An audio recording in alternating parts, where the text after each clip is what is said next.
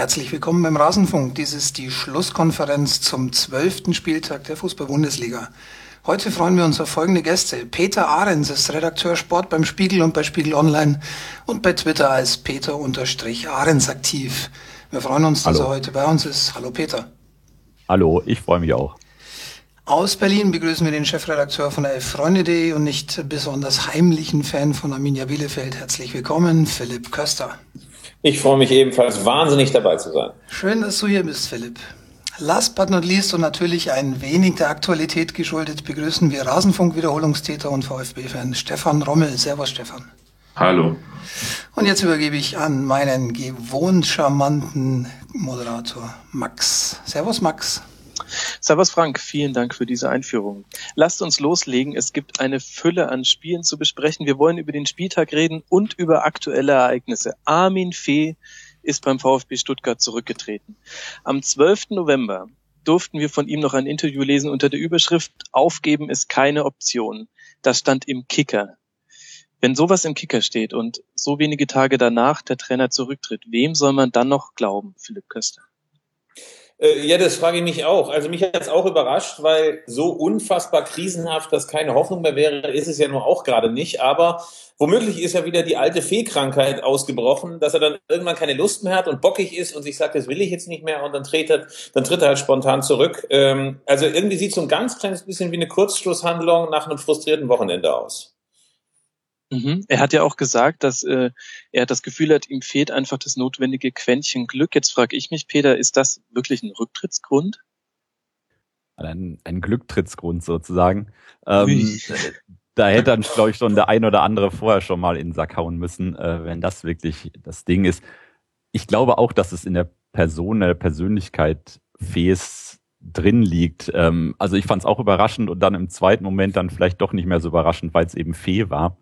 Er hat ja auch beim HSV damals schon, zwar hat es ein bisschen länger gedauert, ähm, dann von sich aus auch gesagt, das hat keinen Sinn mehr. Und ähm, vielleicht hat er sich einfach nochmal mit dem VfB wegen alte Liebe und Meisterschaft 2007, dass ich vielleicht auch ein bisschen rumkriegen lassen, sage ich mache es nochmal.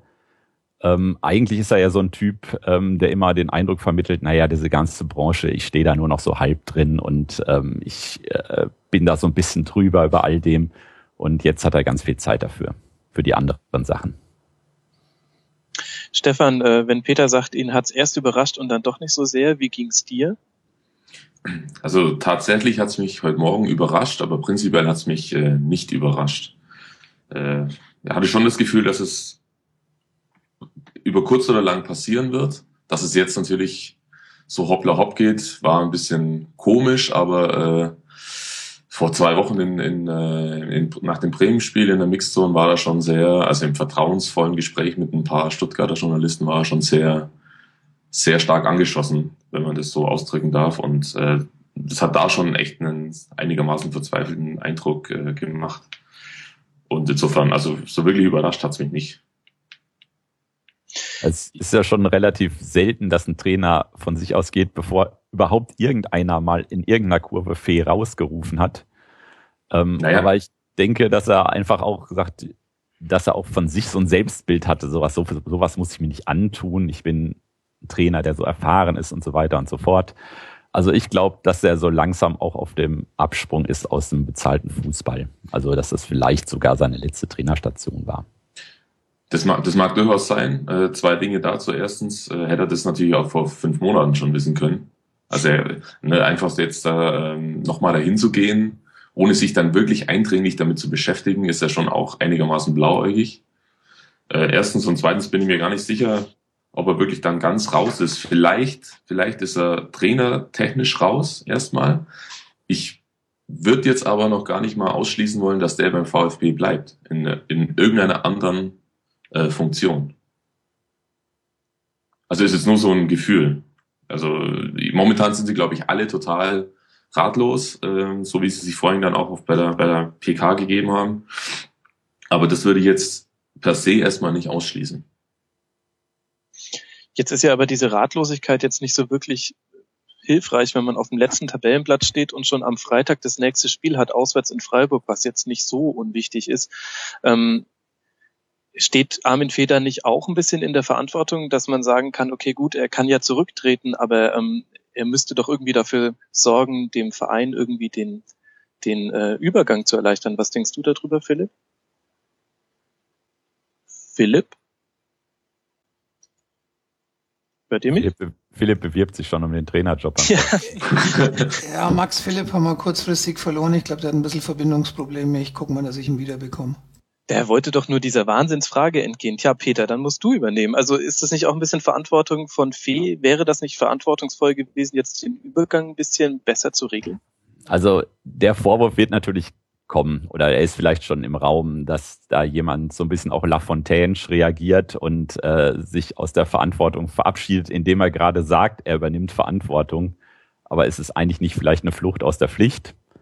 Mhm. Ähm, ich würde sagen ja und nein. Es ist es natürlich, weil dem, der Verein steht natürlich jetzt wirklich im nackten Hemd da, ohne Sportvorstand, ohne Trainer und auf Tabellenplatz 18 und hat so ein Spiel in Freiburg vor Augen. Andererseits kann man natürlich auch genauso gut sagen, bei Politikern wird es immer gefordert, Verantwortung übernehmen heißt Rücktritt. Und wenn es ein Trainer dann mal von sich aus macht, äh, ist es dann auch nicht recht. Also ich bin da eher so ein bisschen auf Fees Seite, wenn ich auch sagen würde, der Zeitpunkt ist sehr früh, aber dass mal einer von sich aus sagt, okay, es scheint so zu sein, irgendwie vielleicht ist einfach mein Impuls nicht der richtige, ist mal eine neue Note. Mhm. Jetzt ist die Situation, du hast es ja gerade schon skizziert, die Gesamtsituation beim VfB ist jetzt nicht gerade das, was man als beruhigend bezeichnen würde. Und ein bisschen äh, fängt da so das große ähm, sich gegenseitig die Schuld geben an oder läuft schon seit ähm, im Prinzip der ganzen Saison. Der Aufsichtsrat hat Freddy Bobic die Verantwortung für die Misere gegeben. Die Fans geben dem Aufsichtsrat die Verantwortung für die Misere und der Trainer hat sie sich selbst gegeben. Ja, woran liegt's denn jetzt? Stefan, kannst du uns aufklären? Äh, also ich glaube und bin mir ziemlich sicher, dass äh, im VfB Stuttgart vor allen Dingen eine ganz äh, prinzipielle Sache abgeht, die unabhängig von den ausführenden Personen äh, gesehen werden muss. Und das ist, dass eine, eine leistungsförderliche Unternehmensstruktur fehlt und Unternehmenskultur. Also so viel Posten, wie da jetzt in den letzten, sag mal, 18 Monaten hin und her geschachert wurden und Leute verschoben oder entlassen und neu dazugeholt. Ähm, das an sich ist ja schon, schon, äh, das macht schon misstrauisch.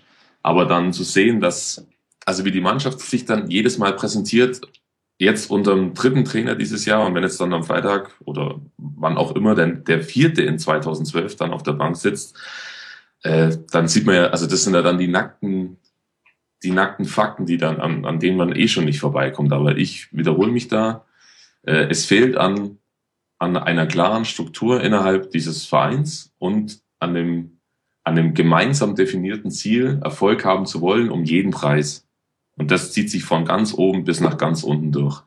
Und das ist der eigentlich, der eigentlich springende Punkt. Und äh, auf jeder PK und wie oft die jetzt schon auf irgendwelche Pressekonferenzen sitzen mussten und sich dann erklären mussten, dass es denen selbst nicht irgendwann mal, dass die das selbst nicht irgendwann mal zum Kotzen finden. Das, also, das kann ich nicht verstehen. Und jedes Mal heißt es dann wieder, wir müssen geschlossen auftreten.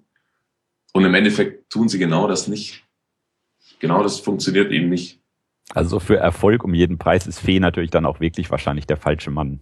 Also äh, ja gut, aber er ist ja auch wieder nur eine Person. Ja, aber, das, mein, genau das, aber das passt in, eben ins Bild, wollte ich dann nur sagen. Ne? Also ja. weil äh, wenn es irgendeinen gibt, der genau das eben nicht vermittelt, dieses 24-7 Trainer sein und Mission und ne, so das Klopsche vielleicht auch so ein bisschen, dann ist es, glaube ich, Fee. Ne? Ja, das, das mag durchaus sein, ja. Aber Stefan, wenn du sagst, ähm, da ist ein strukturelles äh, Problem dahinter, also die Fakten scheinen ja für dich zu sprechen, ähm, aber dann ist ja doch irgendwie wieder der Aufsichtsrat in der Verantwortung, weil so eine strukturelle Umformierung könnte ja nur von oben kommen, kommt ja nicht von unten. Ja, absolut. Aber der ist natürlich jetzt auch nicht mehr so, wie er vor fünf oder sieben Jahren waren, äh, war. Also der Kreis jetzt mit Fee, weil es jetzt halt einfach auch exemplarisch dafür steht, der schließt sich jetzt eben. Also er war der, der die Meisterschaft geholt hat und er ist der jetzt, der jetzt quasi geht, äh, wo der Verein in einem totalen Chaos zu versinken droht. Und mhm. das nur, nur ein paar Jahre, nachdem sie noch äh, deutscher Meister waren und ich glaube 2009 müsste es gewesen sein, 2009 am letzten Spieltag noch die Chance hatten, Meister zu werden. Zwar einigermaßen unwahrscheinlich, aber sie hatten die, also sie waren noch mit oben dran. Und was seitdem passiert ist, ist natürlich schon einigermaßen spektakulär. Im negativen Sinn natürlich. Dann lasst uns mal noch ein bisschen Trainer-Bingo spielen, weil vielleicht, das ist ja jetzt erstmal der erste Mosaikstein, der das sportlich wieder in die Fahrspur bringen muss. Und ähm, alle strukturellen Änderungen, die können jetzt sowieso nicht in den nächsten 14 Tagen irgendwie helfen. Ähm, wir haben auch unsere ähm, Twitter- und Facebook-Fans gefragt. Da wurde ein bunter Reigen an Trainern vorgeschlagen. Äh, Tuchel, Vogts, Fink, ähm, Stefan Mappus auch, ähm, der wisse, wie man Projekte behandelt, die ganz tief im Keller sind. Da frage ich mich, hilft jetzt nur noch Winfried Kretschmann, Peter? Einen 21. Platz gibt's in der Bundesliga nicht, sonst wäre Mappus wahrscheinlich ganz gut geeignet. Wunderschön äh, aufgenommen, diesen Ball, ganz ehrlich. Es sind natürlich, also erstmal natürlich immer, also Tuchel, große Überraschung, ne, dass der in diesem äh, Bingo mit dabei ist ich hatte ja eigentlich schon gehofft, dass dieser Rücktritt so schnell kommt, dass man selbst den Namen Tuchel nicht äh, in die Dis dass man keine Zeit hatte, den Namen Tuchel in die Diskussion zu werfen. Und ansonsten äh, habe ich ja auch Berti Vogts schon gehört, finde ich auch eine Kreativlösung sondergleichen.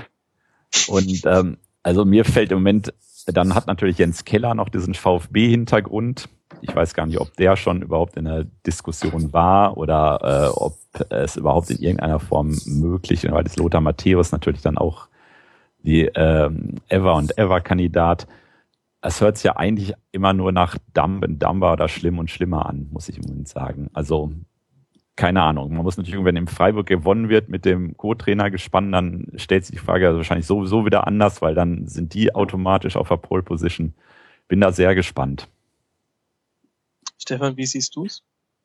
Ja, also Namen kann man jetzt natürlich durchexerzieren von vorne bis hinten. Ich, ich könnte mir vorstellen, dass sie erstmal eine interne Lösung, es bei einer internen Lösung belassen und dass sie Rainer Adrian nehmen, der ja momentan äh, für die U17 bis U23 zuständig ist. Da hätten sie zumindest jemanden, der sich im Trainergeschäft auskennt, der den Verein kennt, der die Liga einigermaßen kennt. Und sie müssten keinen von außen holen, weil also wenn man Wahler vorhin auch gehört hat, ist, und damit hat er natürlich auch recht, es gibt ja jetzt nichts anderes, als den Abschied zu vermeiden. Und jeder, der was anderes erzählt und auf, auf äh, mittelfristige Sicht planen will, der äh, hat den Schuss halt immer noch nicht gehört. Und deswegen kann man ja eigentlich jetzt nur wieder einen holen, der dieses Jahr irgendwie, irgendwie rumbringt, was schon schlimm genug ist zu sagen nach zwölf Spieltagen. Aber äh, so mit diesen ganzen langen äh, Zeit Zukunftsplänen, die dann Tuchel oder Rangnick oder ich sage jetzt mal ein Hasenhüttel einfach mal so, jetzt einen aus der zweiten Liga mal zu nennen, der unter Umständen da mal irgendwann mal da aufschlagen könnte. Das ist, damit braucht man sich momentan, glaube ich, eher nicht beschäftigen. Weil so viele, so viele Eier haben sie nicht, dass sie jetzt sagen, wir holen jetzt nochmal einen, so wie Schneider vor einem Jahr ungefähr oder vor mehr als einem Jahr, äh, der aus dem Nichts quasi daherkommt wenn das schief geht, dann, dann ist da die Hölle los. Das ist ja jetzt schon fast der Fall. Das heißt, es wird dann doch wieder auf irgendetwas rauslaufen, Kategorie Hüb Stevens, oder was meinst du, Philipp? Der uns wieder nicht hört?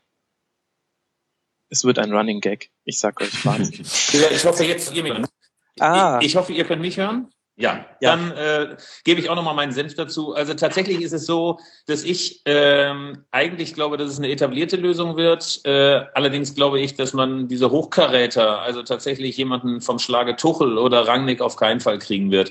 Dafür ist, so blöd sich das anhört, der VfB einfach nicht mehr groß genug, bietet nicht genügend Perspektiven, hat meiner Meinung nach dann auch nicht die finanziellen Mittel, um sowas zu finanzieren, was die dann eben noch haben wollen an Strukturen, an Personal und so weiter.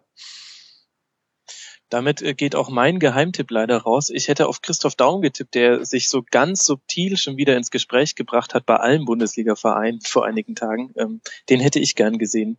Und ähm, Robin Dutz Frau hat einen Friseursalon in Stuttgart, aber das wusste der Philipp natürlich als Chef eines Magazins für Fußballkultur sicherlich schon.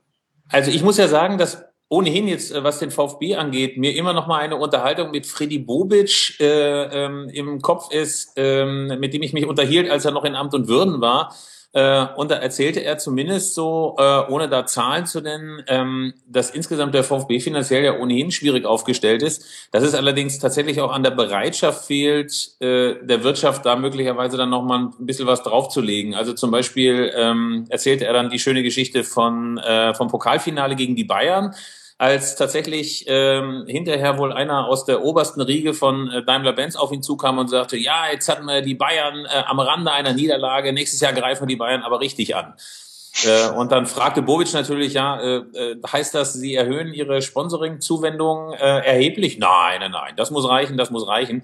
Und tatsächlich ist es so, dass ähm, gerade Daimler-Benz als Hauptsponsor eigentlich viel mehr Geld geben müsste, das allerdings auch nicht machen will. Also ich glaube tatsächlich, die finanziellen Mittel, um da jetzt auch eine ganz große Lösung zu machen, die sind echt nicht vorhanden. Hast du gerade indirekt gefordert, dass Red Bull einsteigt beim VfB Stuttgart? Ich bitte dich, ich bitte dich. Ne? Also nur, äh, also äh, nur mal um die Absurdität von ähm, von von der Personalie wie Rangnick zu verdeutlichen. Wieso sollte der ausgerechnet zum VfB gehen oder wieso sollte ausgerechnet Tuchel zum VfB gehen? Also das ist äh, wünschenswert, geht aber von dem Status des VfB irgendwie als großer Bundesliga-Club aus.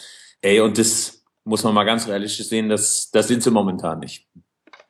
Mhm das sind keine allzu guten Aussichten oder wie es äh, Twitter-User Chicotti äh, uns geschrieben hat, Stevens, Dutt, Keller, Slomka, Fink, hört sich so Hoffnung an, als VfB-Fan hätte ich Angst.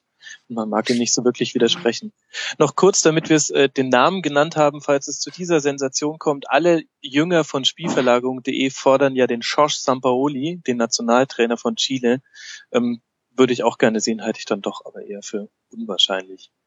Ähm, lass uns noch kurz auf das Spiel zurückkommen, bevor wir jetzt nur über ungewisse Trainerfragen reden, die sich sowieso, wenn dieser Podcast dann erscheint, ähm, wieder erledigt haben.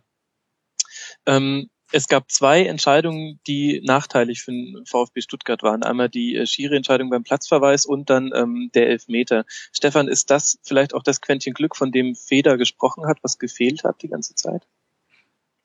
Äh, ja, aber natürlich nicht die ganze Zeit. Also so kann man es jetzt auch nicht sehen. Es war natürlich ein toller Aufhänger dann gestern mhm. äh, mit den beiden Entscheidungen, die einigermaßen die 50-50 waren, sage ich jetzt mal, äh, die dann halt so ausgelegt wurden. Aber sowas hast du ja immer mal. Also da braucht man sich jetzt nicht drüber aufregen, äh, weil die dann das Spiel jetzt irgendwie noch dann doch noch 0-1 verloren haben. Augsburg hat das gut gemacht. Die haben das ganz äh, ganz schnörkellos und ohne viel Hektik und überstürzt zu agieren, da eine Stunde lang runtergespielt, haben auf ihre Chance oder Chancen, die hatten ja vorher schon ein paar, gewartet und haben dann ein Tor gemacht und das langt halt so einer Mannschaft, die, und das muss man jetzt dann halt auch mal konstatieren, die jetzt halt in den letzten zweieinhalb oder drei Jahren äh, aber mal sowas von an Augsburg, an äh, Stuttgart vorbeigezogen sind. Mhm. Und die haben auch nicht viel Geld. Also das ist, äh, am Schluss hängt es dann an zwei, drei Personen, die die Dinge äh, entscheiden. Und wenn die zusammen gut funktionieren, dann geht auch was. Und wenn das, wenn das nicht der Fall ist, dann ist sowas, was in Stuttgart ist. Ich glaube, Augsburg hat das gut gemacht. Das könnte so einer der Sätze der Saison werden. Man kann das fast mittlerweile ja äh, fast nach jedem zweiten Spieltag sagen, sie haben es einfach wirklich gut gemacht. Und die Entscheidung fand ich auch beide hart. So dieser Klassiker hart, aber vertretbar nach dem Motto, aber ähm, es heißt ja deswegen nicht, dass Augsburg unverdient gewonnen hat. Mhm. Und sie haben es immerhin schon wieder geschafft, sich heimlich still und leise auf den Europa League Platz zu mogeln. Ähm, man fragt sich wirklich, wie die das immer schaffen, so unterm Radar zu bleiben, jede Saison. Ich habe aber allerdings gar nicht den Eindruck, dass die so wahnsinnig mehr unterm Radar durchschwirren. Also einerseits ist es ja so, dass sie äh, in der Vergangenheit auch dann durchaus auch gewürdigt worden sind, finde ich, mit äh, so einem Kader und mit der finanziellen Ausstattung irgendwie dann äh, so weit oben zu landen. Äh, man wartet ja eigentlich nur immer, und das ist ja so eine psychologische Falle, immer auf den Absturz. Dieses Jahr sind sie dann aber dran, äh, dann werden sie als Scharlatane entlarvt und äh, dann stellt sich endlich raus, dass das alles nur heiße Luft war. Nur, ich, was man ja auch wirklich feststellt, ist, ähm, da stimmt das taktische Korsett, da hat man das Gefühl, es ist Ruhe. Ähm, selbst nachdem das ja am Anfang der Saison nicht so richtig super lief, äh, hatte eigentlich keiner den Eindruck, dass da jetzt die große Panik herrscht. Also vielleicht ist ja tatsächlich diese, diese Ruhe, diese Grundruhe, die in Augsburg herrscht, vielleicht eines der Erfolgserlebnisse oder Erfolgsgeheimnisse. Das bringt uns wunderbar zum zweiten Sonntagsspiel, denn ich würde mal die gewagte These ausstellen. Beim Hamburger SV und bei Werder Bremen ist diese Grundruhe nur bedingt verfügbar. Ähm, Peter, wie hast du das Spiel gesehen? Nordderby der schlechteren Sorte? Es gab ja schon ganz viele von der schlechteren Sorte. Insofern ähm, reiht sich das da ziemlich ein, so äh, was man so in den letzten Jahren geboten bekommen hat. Es war schon ein schlechtes Spiel und man muss ich auch schon fragen, gegen welches andere Team hätte der HSV dieses Spiel gewonnen? So, sie waren natürlich letztlich diejenigen, die es vielleicht mehr wollten, wie man immer dann so schön sagt, obwohl das auch immer so ein schwer messbares Parameter ist. Letztlich war es aber wirklich ganz, ganz übel mit anzusehen, fand ich. Also es war spielerisch von den Torgelegenheiten, von den Laufwegen, von den Kombinationen, war es wirklich ein schwaches Bundesligaspiel. Und bei mir ist es dann auch noch so, dass ich diesen, dieser Derby-Gedanke, der geht mir halt immer relativ am allerwertesten vorbei. Vielleicht kommt das, dass ich aus so einer Stadt wie Paderborn komme, die eigentlich, äh, die schon Paderborn gegen Dortmund als Derby bezeichnen muss, weil es sonst äh, nichts gibt, natürlich außer Arminia, aber auch das kam ja relativ selten vor. Und ich habe da emotional wirklich keinerlei Draht zu, zu diesem Derby-Gedanken, dass man jemanden hasst, weil er aus der Nachbarstadt kommt. Das finde ich einfach bescheuert und abgeschmackt. Ähm, und mir als selbst als Sympathisant von Borussia Mönchengladbach ist mir immer ein Sieg über Bayern München wichtiger als einer über den ersten FC Köln. Und ähm, weil das andere ist, nimmt man halt auch so inzwischen so mit, den Sieg über Köln. Also, aber zum Nordderby zurück. Also es war ein Spiel, was ein Sieger hatte, der es eventuell verdient hätte, aber man im Phrasendeutsch auch sagen könnte, einen richtigen Sieger hätte es eigentlich nicht verdient gehabt. Mhm. Stefan Werder hat dem HSV einfach den Ball gegeben und selber auf Standards von Junusovic äh, gehofft. Hätte eigentlich gegen den HSV in dieser Verfassung auch klappen können, oder? Ja, ja, also man muss jetzt nicht davon ausgehen, dass sie äh, großartig Torgefahr erzeugen ne? bei vier Toren vorher aus elf Spielen. Auf der anderen Seite kann man sich natürlich auch nicht bei Werder nicht drauf verlassen, dass jetzt auf einmal alles super läuft und dass die jetzt äh, ständig zu Null spielen, nur weil sie vor zwei Wochen zufällig mal gegen Stuttgart zu Null gespielt haben. Also das ist, war natürlich eine, eine sehr zweifelhafte oder zumindest ungewöhnliche Taktik, die sie sich da aufgebürdet hatten, zumal Werder ja die letzten Derbys immer gewonnen hat und zumindest nicht verloren hat. Und da hat man sich, oder hätte ich mir schon was ganz anderes vorgestellt. Ne? Der HSV war jetzt auch nicht gerade äh, super selbstbewusst. Da gehe ich doch in so ein Spiel gehe ich doch anders rein und sage denen gleich mal, wo, was hier Sache ist. Und äh, sagt, ne, jetzt geht's so weiter, wie es die letzten paar Jahre hier gelaufen ist. Und dass die dann so devot auftreten, das war schon, äh, schon überraschend, also für mich zumindest sehr überraschend. Mhm. Und ich, äh, weil die Frage wahrscheinlich so und so kommt, äh, ich kann diesen, ich kann diesen, diesen kleinen Hype sozusagen um den neuen Trainer und seinen Co-Trainer kann ich nicht so ganz nachvollziehen bei Werder. Äh, natürlich hat er, sprechen die Ergebnisse erstmal eine andere äh, Sprache, aber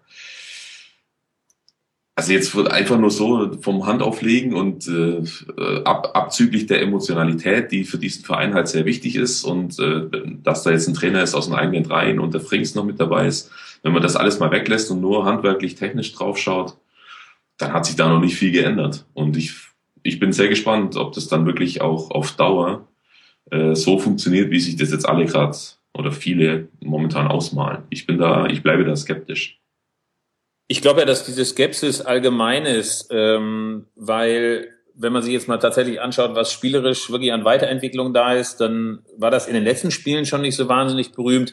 Äh, ich fand es jetzt im Nordderby noch mal beängstigender. Also wenn man sich angeschaut hat, kaum hatten die Veteraner den Ball, zack, einfach den Ball nach vorne auf Petersen geschlagen und der wieselte dann da rum und schaute, dass er diese Bälle noch irgendwie kriegt. Ähm, ansonsten aber wenig Aufbau, wenig intelligente äh, Ideen irgendwie im Mittelfeld.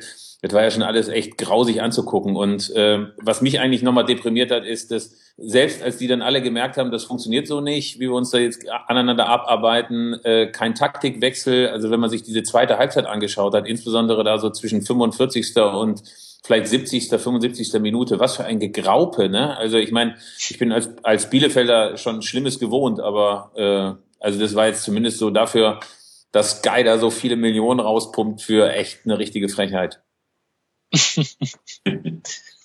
Jetzt haben wir im Prinzip dann äh, ja zwei Vereine in einer sehr, sehr vergleichbaren Situation und kann man dann wenigstens dem HSV attestieren, dass sie taktisch ein bisschen was probieren? Peter, wie siehst du das?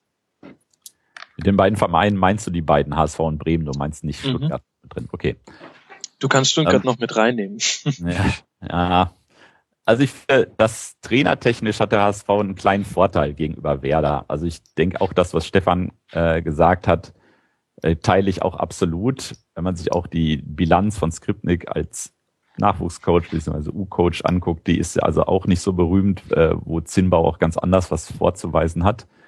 Und ich denke, dass der es zumindest besser schafft, ähm, auch so eine gewisse psychologische und emotionale Basis aufzubauen, äh, die das Team dann zumindest dann zu Siegen über so, in solchen Spielen dann noch tragen kann.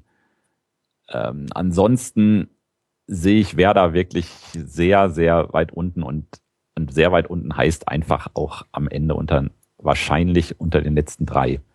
Ich kann mir das echt nicht vorstellen, wenn man sich den, die anderen Vereine anguckt, die anderen Teams, die anderen Strukturen, dass sie es wirklich über diese Hürde schaffen könnten. Das kann ich einfach nicht glauben.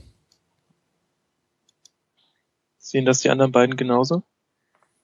Also ich muss auch sagen, dass ich äh, die Entwicklung von Werder ja ähm, ähm, auch sehr besorgniserregend finde. Äh, ich glaube eben auch, dass dieser emotionale Faktor, den wir da eben beschrieben hat, der vielleicht allerhöchstens zwei, drei Spiele trägt und wir jetzt schon erleben, wie so langsam der Lack abblättert.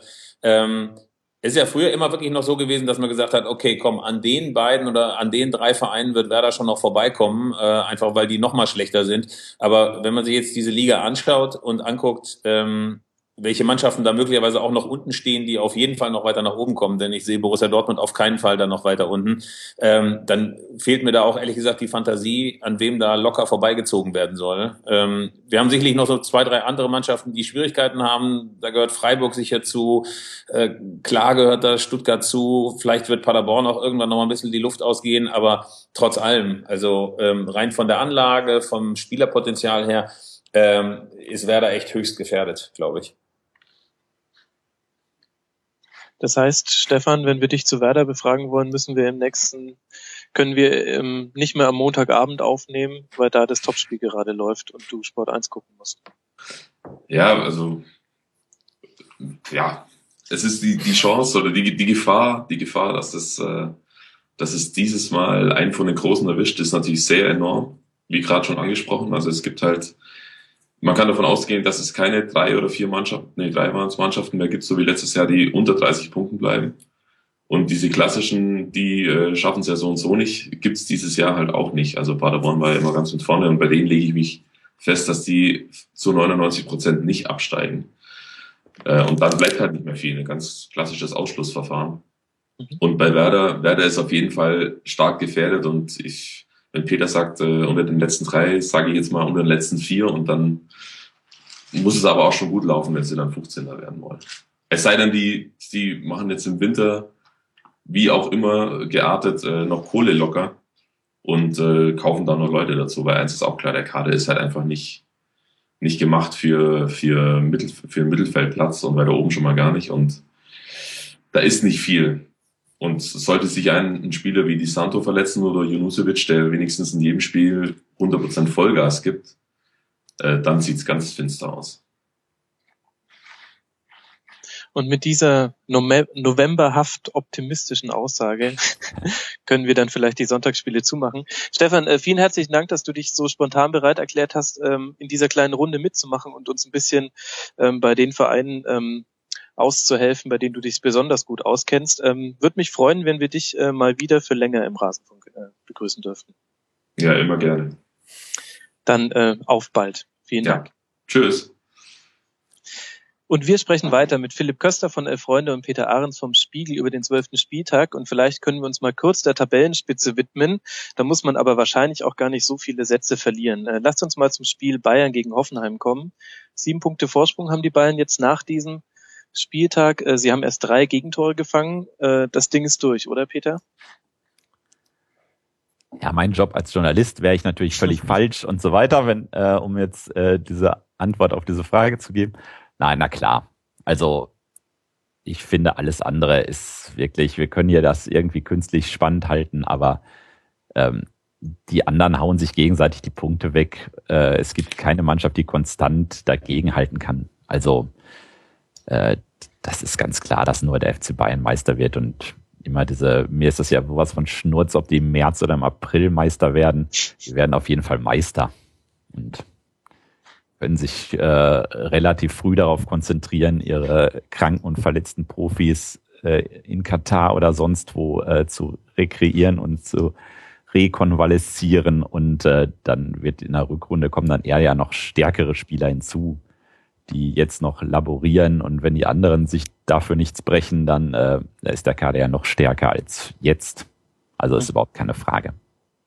Ich glaube auch, wenn man sich mal anschaut, wer da sonst noch da oben rumgraubt, äh, allesamt nehmen sich ihre Schwächeperioden. Ähm, zum Beispiel so ein Spiel, da wir kommen da sicher noch zu, von äh, Wolfsburg auf Schalke, sowas darf man sich, wenn man es annähernd ernst meint, damit äh, möglicherweise Verfolger des FC Bayern zu sein, darf man sich einfach nicht leisten. Ähm, zum anderen ist es eben auch so, dass ähm, sich der FC Bayern äh, im Laufe der letzten Jahre derart weit von dem entfernt hat, was so ein normaler Bundesliga-Standard ist, dass ich da auch wenig Hoffnung sehe, dass das nochmal irgendwie ein bisschen spannender wird. Ich habe mit Erstaunen äh, zur Kenntnis genommen, dass äh, der FC Bayern in der Auswärtstabelle äh, nicht Platz eins äh, belegt, sondern, na, wer ist Nummer eins?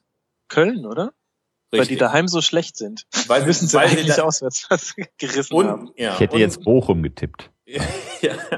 Nein, aber tatsächlich äh, ähm, äh, gibt es nichts, was uns Hoffnung machen könnte. Das kann man als Journalist so sehen, das kann man als Fan so sehen, das kann man als äh, ganz normaler äh, Zuschauer so sehen. Also und ehrlich gesagt ist mir auch total wurscht, ob äh, im Februar oder im Dezember oder wann auch immer die Meisterschale dann überreicht wird. Ähm, deprimierend ist es eh. Ja, das ist genau der Punkt, nach dem ich jetzt fragen wollte. Ist es nicht total traurig, dass wir über die Meisterschaft reden, als wäre es halt gar nichts und dass wir alle nur sagen, ach ja, Bayern, aber eigentlich auch egal, ob, äh, ob Dezember, Januar, Februar oder halt dann doch erst im März. Ähm, ist das auf Dauer nicht eine gefährliche Situation für die Liga? Na, na klar, das würde ich schon sagen. Also man konstruiert sich das natürlich im Moment, dass die Liga natürlich, dass sonst jeder jeden Schlag kann. Die Liga ist sonst so spannend wie nie zuvor und sonst ist es ja unglaublich dramatisch. Aber letztlich muss man auch sagen, es geht um Titel. Also und das ist, glaube ich, schon eine in den europäischen Top-Ligen einzigartige Situation, die jetzt eingetroffen ist. Also du hast in Spanien, Italien, England zumindest immer drei, vier Großkopferte. Die anderen können da auch nicht groß gegen an, aber ähm, da hat man ja so eine Pseudospannung zumindest, die dann irgendwie bis April, manchmal sogar bis in Mai vorhält, manchmal sogar bis zum letzten Spieltag, bevor dann doch wieder Man City den Titel holt. Aber äh, in Deutschland ist das im Moment durch die Formschwäche von Dortmund natürlich oder durch die Wegkaufstärke der Bayern, was das angeht. Das kann halt jeder von der Sichtweise sehen, wie er mag. Ist natürlich diese Situation einfach da und die wird dieses Jahr da sein. Und wenn der BVB sich nicht spürbar erholt, wird die auch nächstes Jahr da sein. Ich glaube auch, dass man ähm, die Bundesliga echt als äh, gefährdet ansehen kann, nicht nur wegen der Dominanz der Bayern, sondern auch insgesamt äh, wegen ein paar Entwicklungen, die einem schon Sorgen machen können. Ähm, also dass die Bayern so stark geworden sind, hat natürlich auch ein bisschen was damit zu tun, dass sich insgesamt die Prioritäten ein bisschen verschoben haben. Also ähm, es geht ja schon seit Jahren nicht mehr darum, dem FC Bayern gefährlich zu werden. Selbst die Dortmunder sind in ihren beiden Meisterjahren ja eigentlich nicht mit dem Ziel angetreten, jetzt wieder Meister zu werden, sondern eigentlich ging es immer nur darum, die Champions League äh, zu erreichen. Also wenn man sich die zufriedenen Gesichter auf Schalke angeguckt hat, jeweils, wenn es dann gelungen ist, sich wieder da äh, für die Königsklasse zu qualifizieren, weil die eben den steten Geldfluss äh, äh, sichert, dann weiß man eben auch inzwischen, dass es zwar schön ist, wenn Peter sagt, es geht um Titel, äh, tatsächlich ist es so, dass für solche äh, Mannschaften wie Schalke oder wie Leverkusen oder wie Mönchengladbach es dann gar nicht mehr um den Titel geht, sondern wirklich nur noch mit letzter Kraft irgendwie die Champions League zu erreichen, ja, weil das eben die Finanzierung ne, äh, sichert. Du hast wahrscheinlich schuldenfrei hin oder her. Du hast möglicherweise nächstes Jahr ein Jahr für Borussia Dortmund ohne Champions League. Und das werden die schon spüren. Also das ist ja nicht nur, äh, da geht es ja nicht nur um reine Kohle, sondern da geht es natürlich auch drum, dass Spieler vielleicht dann denken, ja, soll ich denn nach Dortmund gehen, wo ich dann eventuell nicht die Champions League spiele? Mhm. Und wenn dann ein anderes Angebot von einem anderen europäischen Club kommt, der sicher drin ist, dann kann man sich auch schon mal für denjenigen Club entscheiden und nicht für den BVB. Genau. Das heißt, wir brauchen unbedingt den vierten gesicherten Champions League Platz, den wir der Premier League unbedingt abluchsen müssen.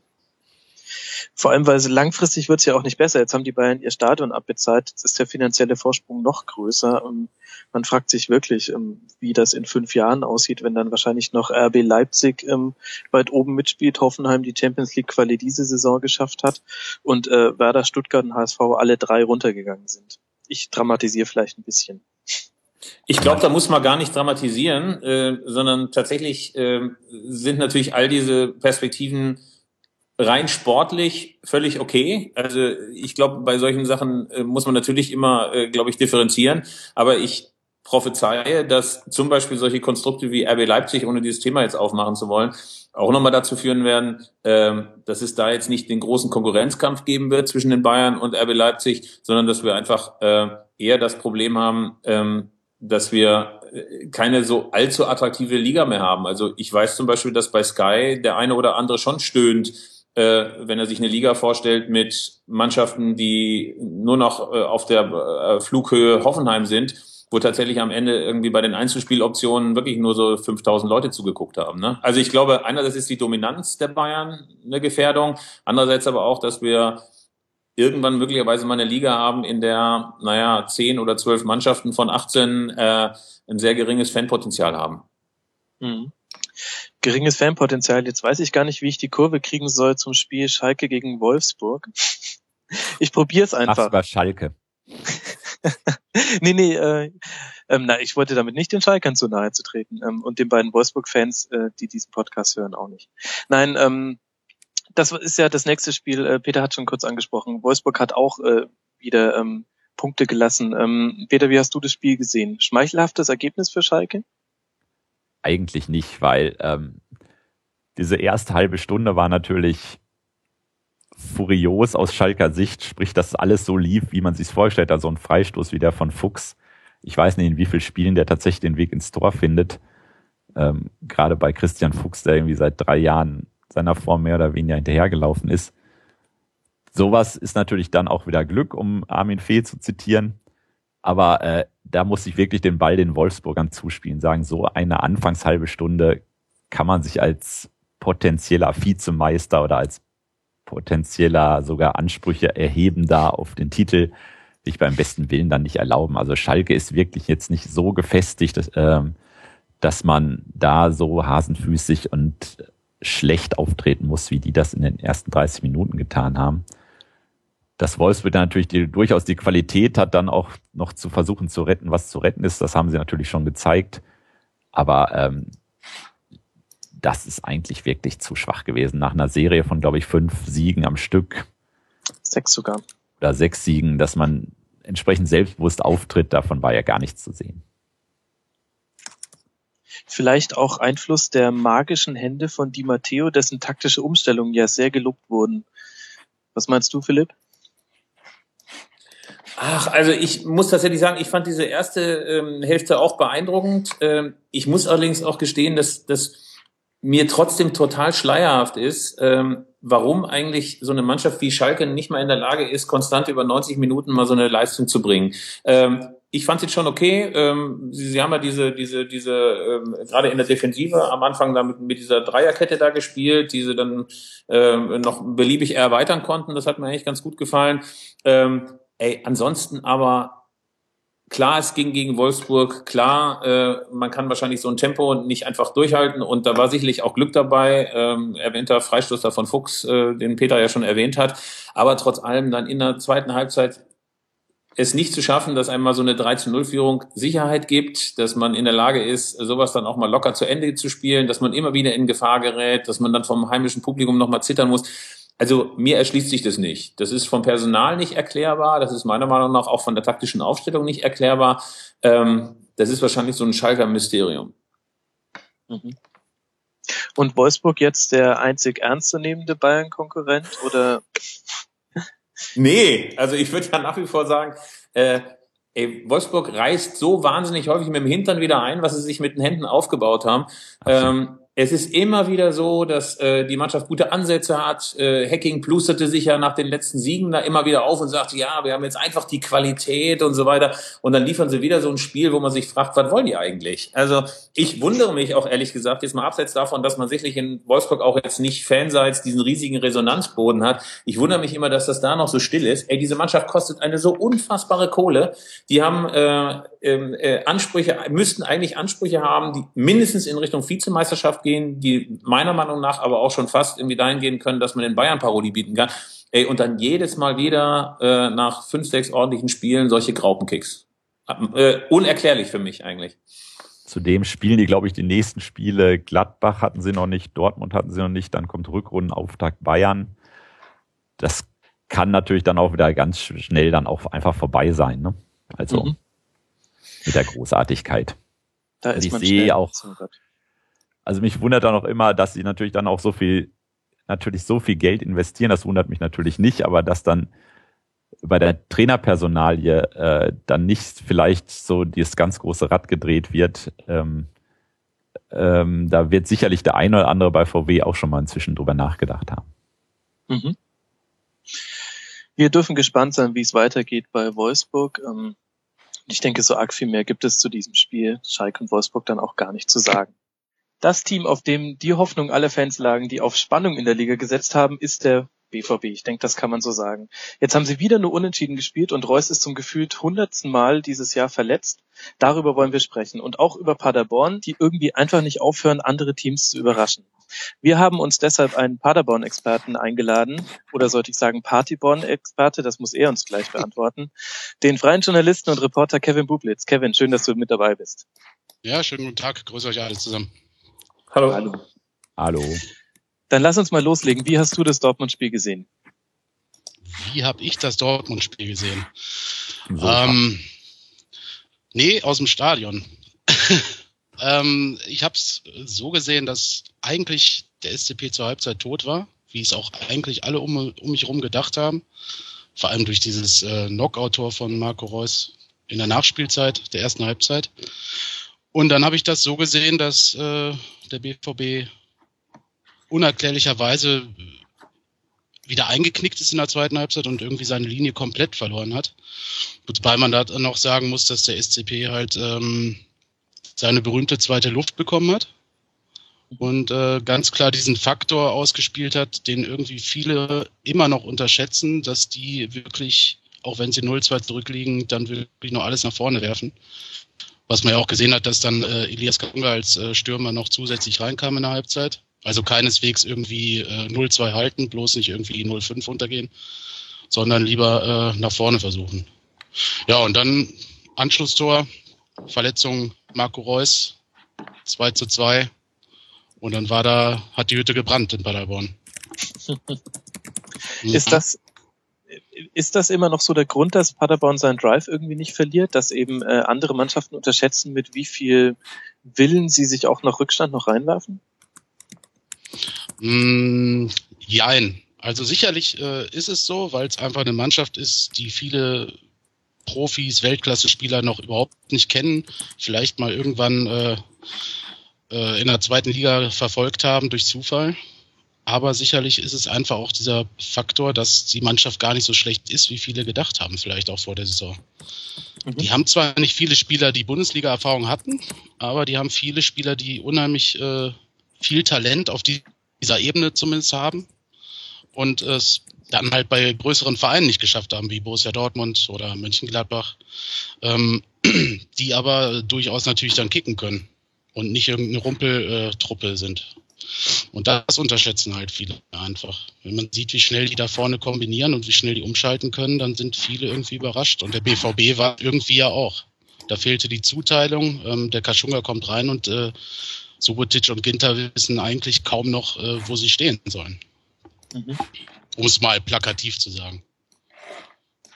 Peter, ist das vielleicht auch ein Punkt, den man noch mit ähm, einbeziehen muss in dieses Unentschieden, dass halt Dortmund wirklich hinten drin nicht gut steht, schon die ganzen letzten Spiele über?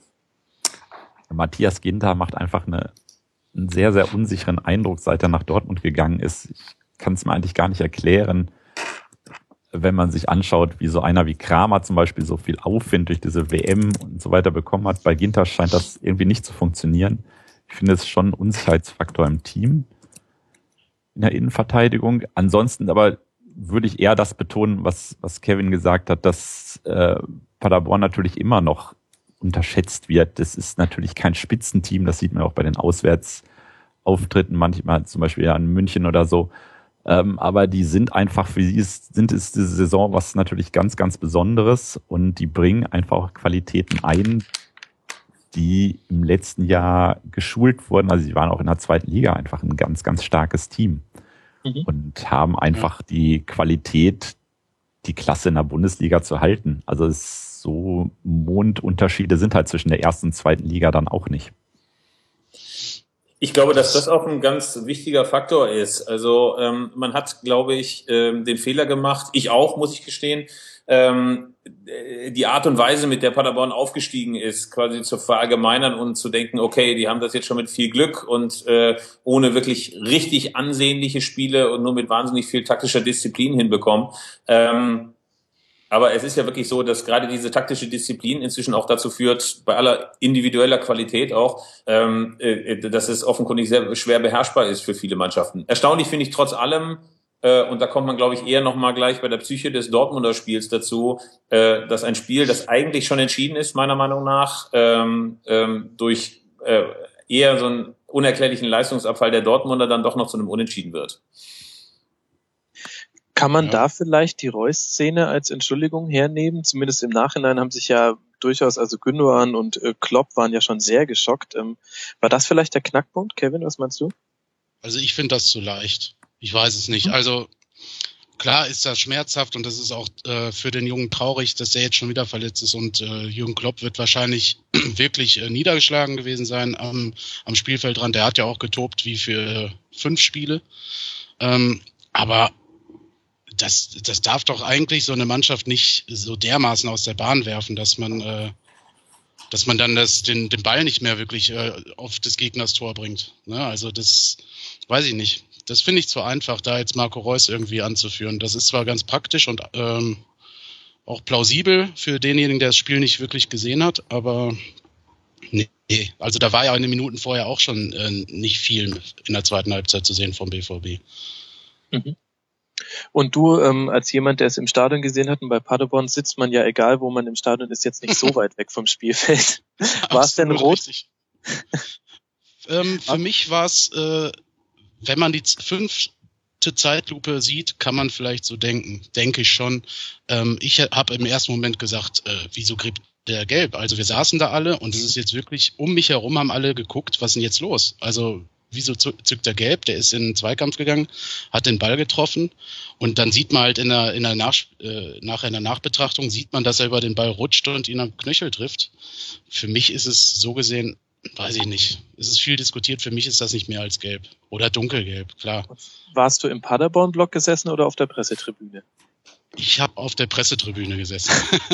Neben Jens Wemmer und Thomas Bertels, die beide nicht spielen konnten, die haben auch als Spieler da gesessen und gesagt, äh, also haben sich erstmal im ersten Moment tierisch über den Pfiff aufgeregt, haben dann aber gesehen, dass äh, Marco äh, Reus liegen bleibt und dann, oh, oh, oh, da ist doch was Schlimmeres passiert. Aber es waren sich egal, ob Dortmunder Journalisten oder äh, Paderborner Journalisten, waren sich eigentlich einig, dass das nicht rot war.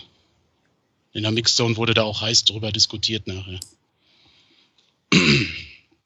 Also Jürgen Klopp war halt schon der Meinung, ne? Also und überhaupt äh, von BVB-Vereinsseiten war man da schon der Meinung, dass das rot war. Ich hatte auch generell in der Berichterstattung den Eindruck, dass das eigentlich so die Mainstream-Meinung ist, ähm, dass es klar ist, rot mhm. ist.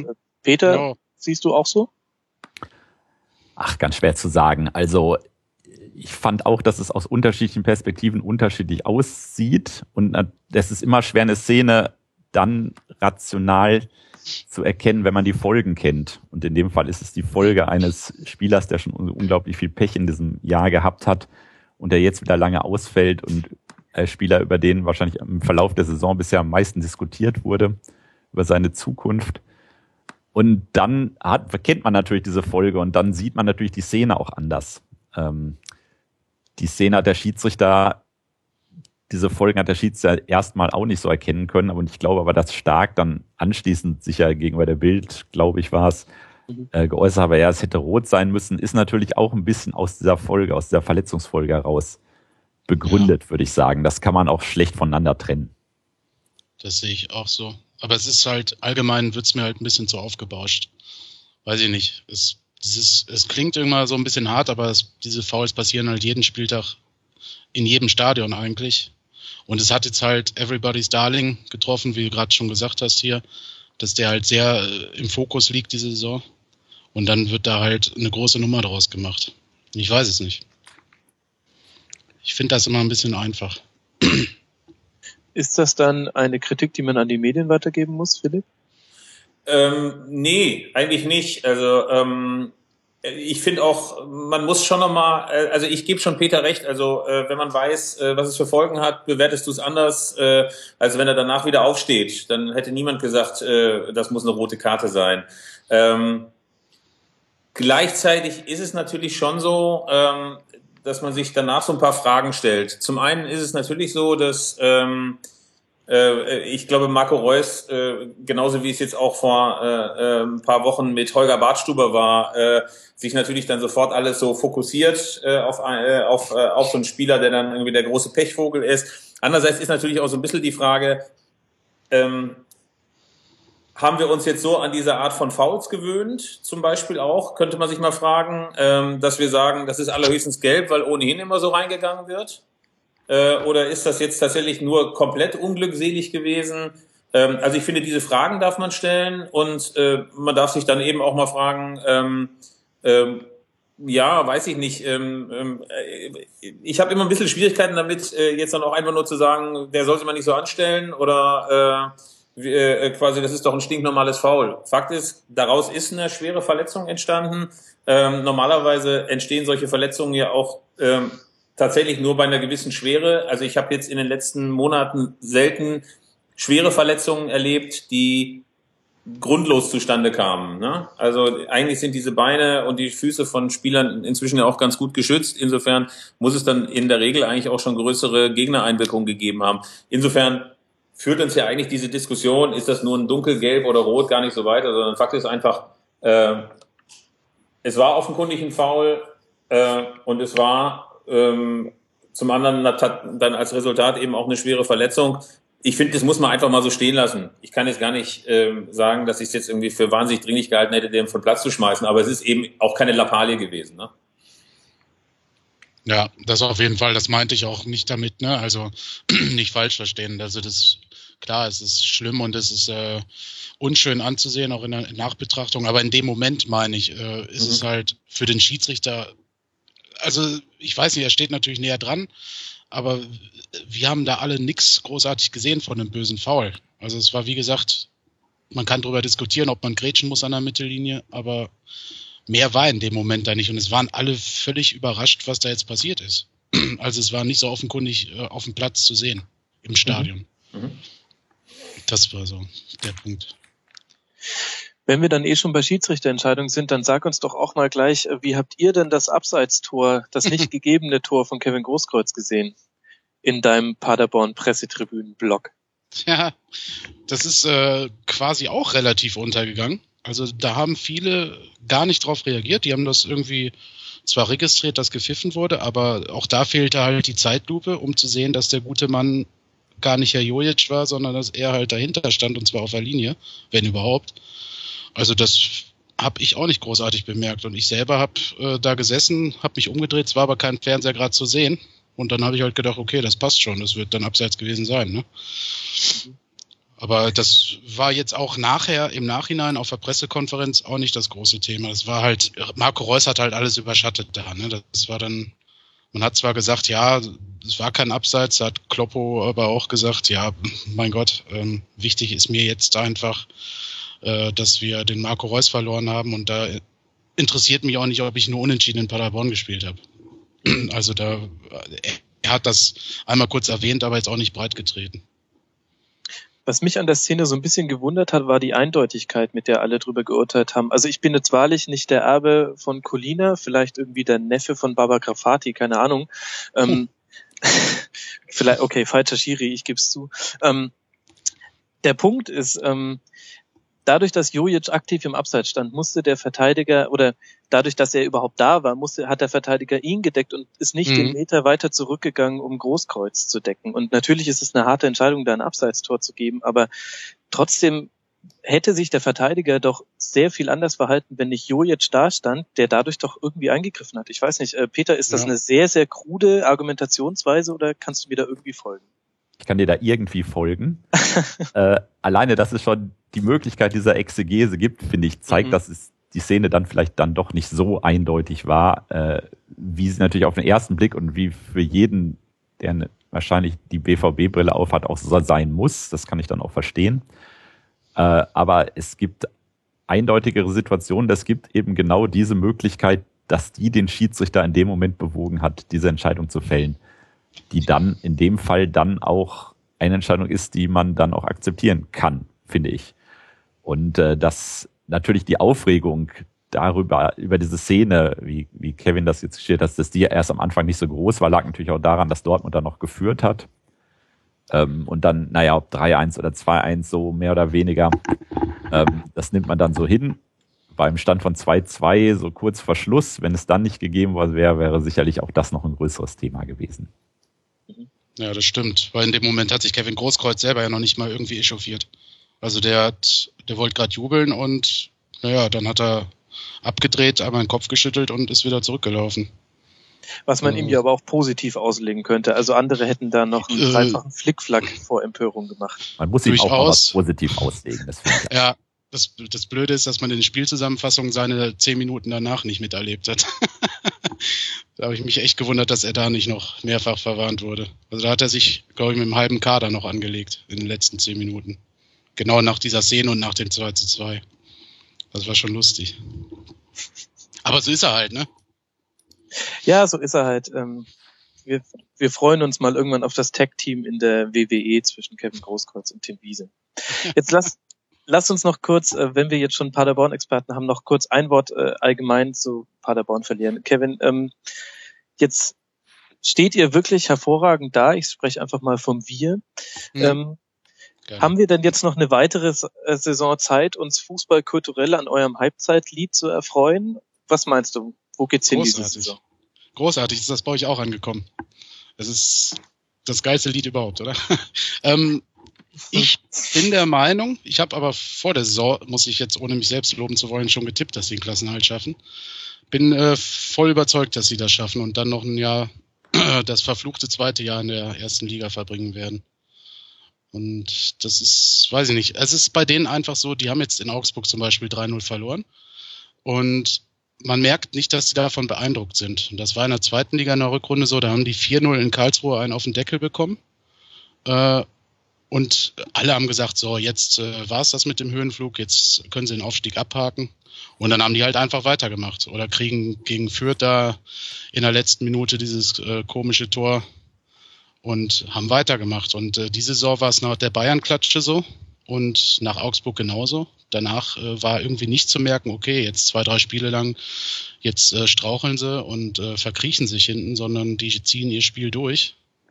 Und deswegen ähm, glaube ich nicht, dass das irgendwie verloren gehen wird, weil dieses Team dermaßen zusammen, dermaßen starken Zusammenhalt hat, ähm, dass sie da immer wieder sich rausheben. Und man sieht's ja auch, ne, wer da von der Bank kommt oder mal auf der Tribüne saß die Woche vorher, äh, spielt nächste Woche, äh, schießt womöglich noch ein Tor, wie Mahir Salik dann. Ähm, das ist natürlich alles auch ein optimaler Zustand derzeit. Aber ähm, irgendwie glaube ich da nicht an den äh, großen Einbruch, wo mal irgendwie sechs, sieben Spiele in Folge verloren gehen. Ich glaube auch, die kalkulieren Niederlagen einfach ein und ja. äh, Rückschläge, weil sie natürlich auch, glaube ich, wissen, äh, wo sie anzusiedeln sind, also dass sie nicht in den ersten fünf landen werden. Und das, wenn das wirklich in der Mannschaft angekommen ist, also das nicht nur so ein, so ein Sprech ist, dann hilft das natürlich wahnsinnig. Dann kann man einfach sagen, ja, wir verlieren 0-3 in Augsburg, und dann können wir auch da einen Haken hintermachen, beziehungsweise gucken, was ist falsch gelaufen, versuchen das das nächste Mal besser zu machen. Das ist natürlich schon ein großer Vorteil. Das ist zum Beispiel jetzt was, wo ich ein bisschen Zweifel habe, ob das Borussia Mönchengladbach so hinbekommt. Ähm, mhm. Jetzt zweimal hintereinander äh, sich aus ihrer Siegesserie, äh, nicht Niederlagenserie verabschiedet haben. Und bei Paderborn, ja. denke ich, äh, muss man sich darüber in der Hinsicht keine Gedanken machen. Dass die konditionell und kräftemäßig in der Rückrunde wahrscheinlich ein bisschen Aderlass haben werden. Und äh, wenn dann noch mehrere Verletzungen dazukommen könnten, dass sie dann nochmal Probleme bekommen, denke ich, aber das Polster ist natürlich jetzt erstmal geschaffen.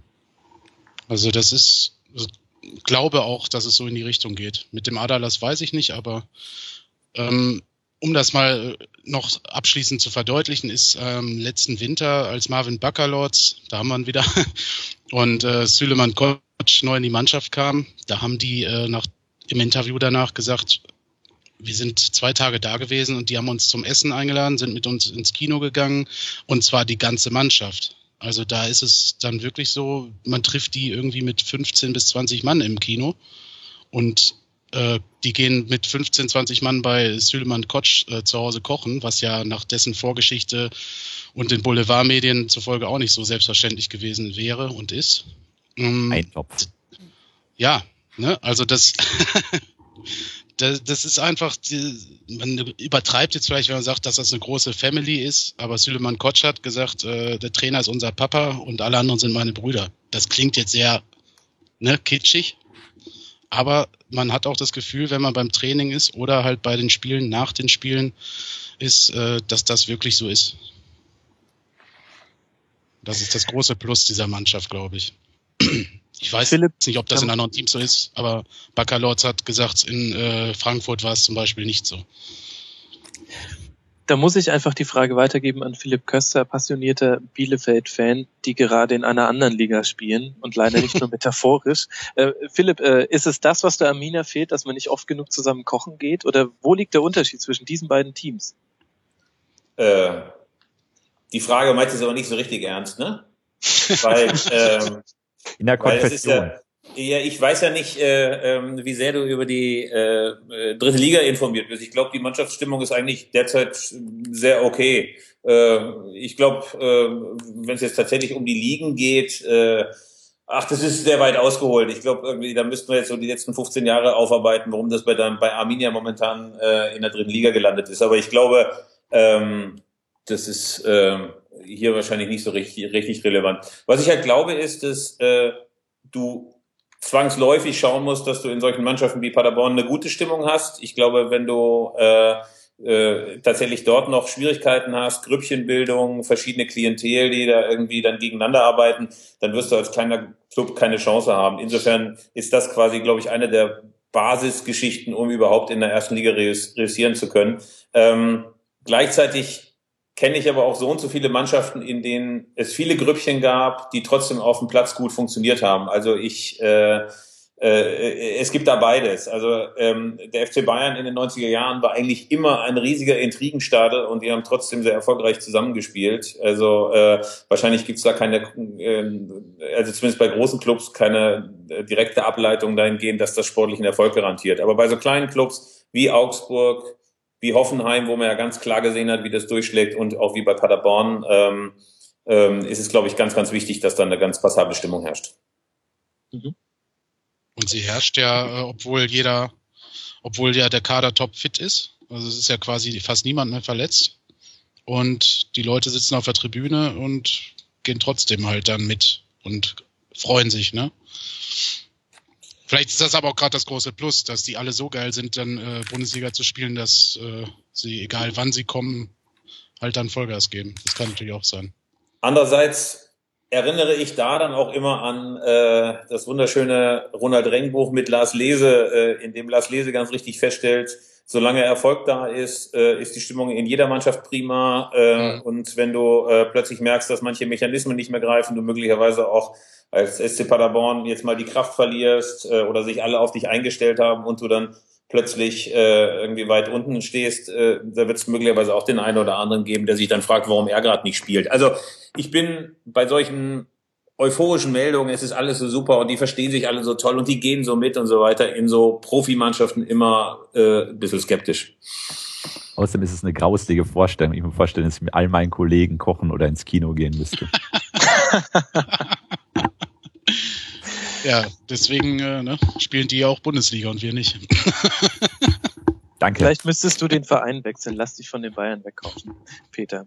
Gut, ähm, äh, Kevin, ich danke dir sehr, dass du dir Zeit genommen hast, uns ein bisschen von den Paderborner Koch-Eigenschaften äh, zu erzählen. Ähm, wir haben damit auch eine Premiere gefeiert. Der erste Rasenfunkgast, der direkt aus einem Bundesligastadion zugeschaltet ist, weil du mhm. bist gerade auf Schalke, wenn ich richtig, richtig. informiert bin. Und Herr Di, Matteo hält gerade einen Vortrag. Dann äh, wünsche ich dir, dass du dem jetzt in Ruhe lauschen kannst. Vielen Dank, dass du dir trotzdem Zeit genommen hast für uns und ähm, sehr, sehr würde mich freuen, wenn wir dich mal wieder begrüßen dürfen. Bis Immer bald. gerne. Ne? Mach's gut. Tschüss. Tschüss in die Runde. Ciao. So.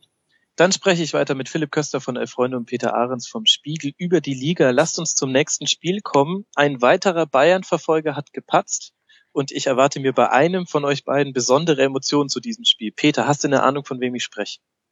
Nein.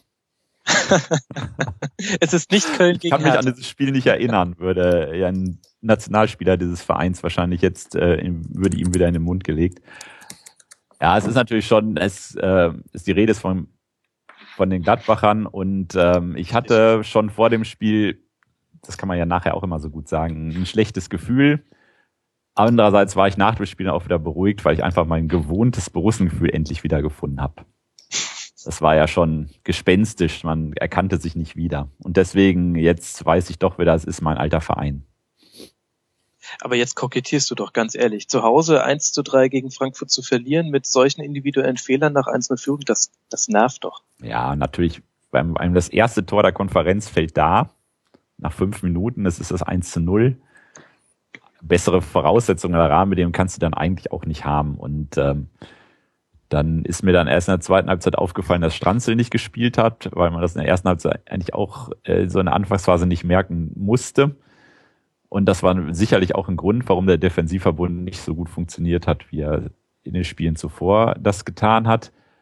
Aber ähm, es war auch, glaube ich, ohne jetzt wieder irgend so, so eine Psycho- Schablone darüber zu legen, ähm, wenn man so lange halt nicht verloren hat und dann im letzten Spiel in Dortmund eigentlich ein Spiel verloren hat, was man möglicherweise auch nicht verloren hätte, wenn es da nicht diese eine Szene gegeben hätte.